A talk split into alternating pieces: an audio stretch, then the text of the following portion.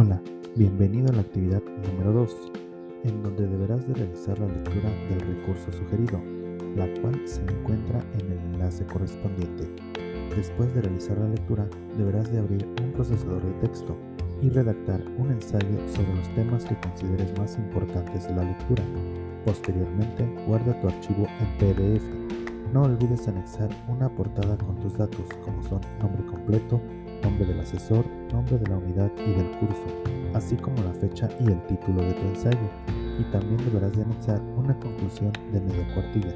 Recuerda que la estructura de tu ensayo deberá de ser de la siguiente manera. 1. Portada con los datos generales, una página. 2. Introducción de una a dos páginas. 3. Desarrollo de 2 a 3 páginas. 4. Conclusión, una página de tal manera que tu ensayo deberá de ser mínimo de 5 cuartillas en total, incluida portada y conclusión, y máximo de 7, incluida portada y conclusión. Asimismo, la lectura también la podrás encontrar en uno de los menús principales en la parte final, que lleva por nombre Recursos de las actividades. Las imágenes de la lectura se encuentran en esta misma página en la parte inferior. Puedes realizar la lectura las veces que consideres necesarias. Revisa la rúbrica para que puedas cumplir con todo lo que se te solicita.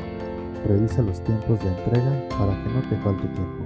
Te deseamos éxito.